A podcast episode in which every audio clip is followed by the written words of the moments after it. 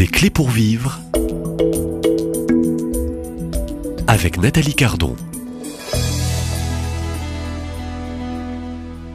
Se reconstruire après l'emprise, tel est le thème de cette série que je vous propose tout au long de la semaine et c'est surtout le, le titre d'un ouvrage. Je reçois son auteur que vous avez entendu, Marie Binet. Bonjour Marie Binet. Bonjour Nathalie. Alors c'est tout un programme euh, sur le thème de votre livre, de votre ouvrage euh, et au fond de votre activité professionnelle puisque je rappelle que vous êtes conseillère familiale, euh, sexologue, conférencière et ce n'est pas pour rien que vous avez euh, fait le choix euh, de prendre votre plume et de travailler pendant près de huit ans.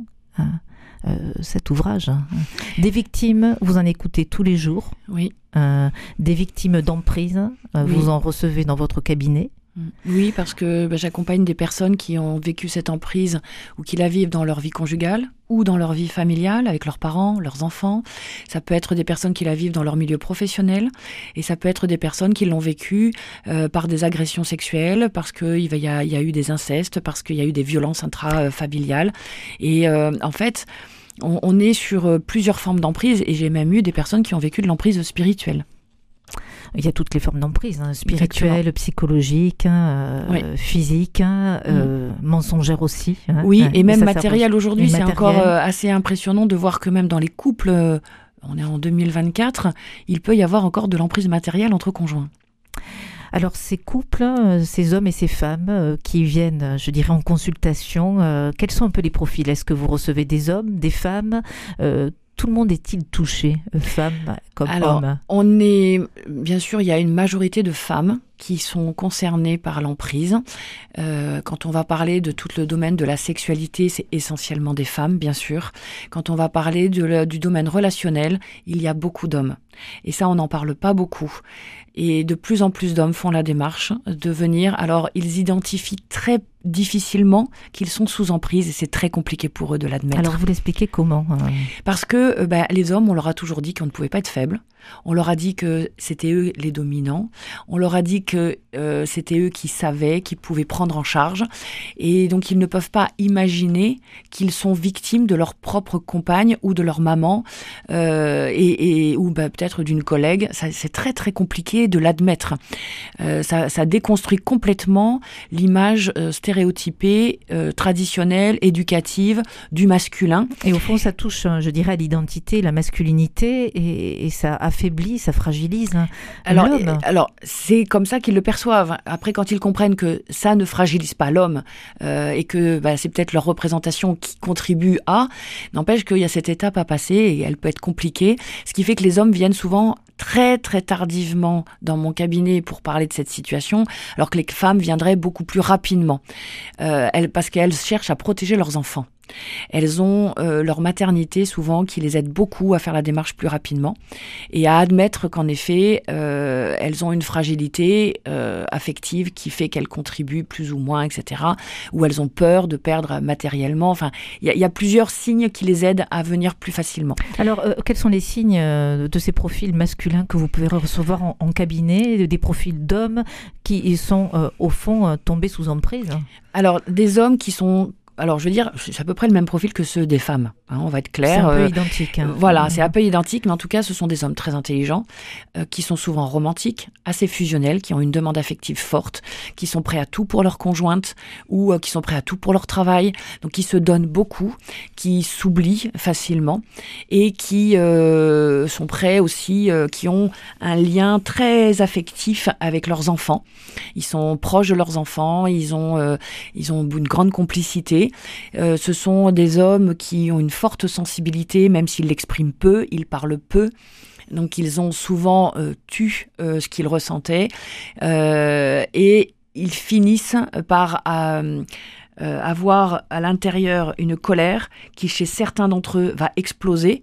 Et donc ça va se retourner contre eux parce qu'ils vont avoir des manifestations de violence et ils vont trouver ça particulièrement injuste d'être accusés alors qu'ils ont été poussés à bout. Mais en fait, on peut pas les entendre là-dessus parce que ce sont des hommes. Et on est dans une société qui, de toute façon, décide que c'est obligatoirement l'homme qui est un agresseur et jamais la femme. Sauf qu'il y a des situations conjugales ou familiales dans lesquelles l'homme, oui, devient agresseur et on ne peut que condamner ça. Sauf qu'il a été poussé à bout et donc euh, l'agression féminine n'est pas entendue ou reconnue. Et ça, c'est très complexe pour les hommes. C'est pour ça qu'ils ont aussi du mal à faire la démarche euh, de venir voir quelqu'un parce qu'ils pensent qu'on ne va pas les croire. Ils vont peu aller voir les gendarmes, par exemple. Il y a des hommes qui vivent des violences physiques intraconjugales. Et j'en ai eu dans mon cabinet. Ils n'osent pas aller porter plainte. Ils disent, de toute façon, on va pas me croire. Donc euh, il y a aussi euh, toute cette réalité qui est complexe pour les hommes. Ils ont peur de perdre la garde de leurs enfants. Donc pareil, ils vont pas se plaindre à cause de ça. Euh, parce qu'on reste avec cette majorité de garde qui est exclusivement donnée aux, aux femmes, surtout dans des situations comme ça, on va plus croire la femme. Et donc du coup, euh, il y a des peurs aussi qui sont présentes, qui font que les hommes ont plus de mal à euh, faire la démarche et à dire ben, ça va pas, euh, je vis quelque chose d'affreux. Et puis, je vois bien que quand les hommes font la démarche, ils s'écroulent. Et pour eux, c'est dramatique de s'écrouler. C'est inenvisageable. Et vous savez qu'un homme aime bien avoir des solutions pour vite passer à l'action et comprendre, accepter qu'il va lui falloir du temps et qu'il n'y a pas de solution toute faite, qu'il va lui falloir du temps pour remonter, c'est très difficile à accepter. Donc aujourd'hui, euh, on peut entendre que vous recevez euh, en consultation des hommes qui s'écroulent. Oui, exactement. Et, euh, et, qui font un travail merveilleux. Hein. J'ai eu des hommes qui ont fait un travail de reconstruction comme des femmes. Des hommes qui se sont relevés. Et complètement. Voilà, simplement, il leur faut l'admettre. Donc ça demande du temps. Ouais, et c'est plus compliqué pour eux que pour une femme. Alors si certains auditeurs hommes, tout comme femmes, se reconnaissent peut-être en vous écoutant, Marie Binet, aujourd'hui dans euh, ce rendez-vous des clés pour vivre, et euh, euh, ont des sonnettes d'alarme et se reconnaissent au fond ou victimes.